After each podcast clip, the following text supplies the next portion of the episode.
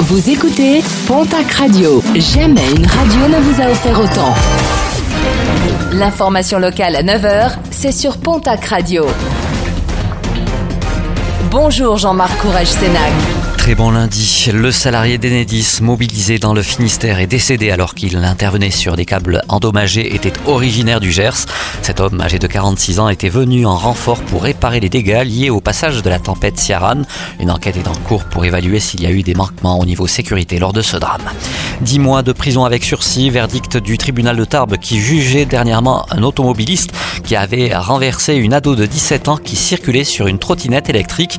Un automobiliste qui roulait ivre après s'être arrêté dans un premier temps pour se renseigner sur l'état de santé de sa victime. Il avait paniqué et avait pris la fuite en reprenant le volant.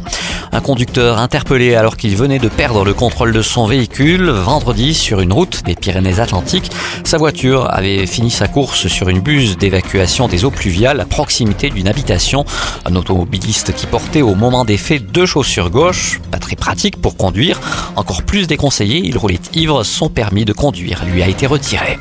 Les résultats sportifs de ce week-end avec en rugby la cinquième journée de top 14, lourde défaite de Bayonne à Clermont, 46 à 14.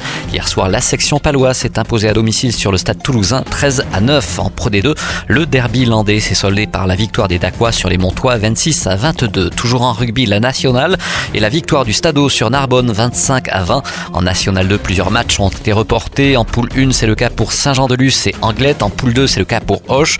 Victoire de l'Admezan sur le stade métropolitain, 24 à 20 et de Florence sur Dijon, 29 à 25. En basket Pro B, victoire de l'élan Béarnais sur Vichy Clermont, 94 à 91.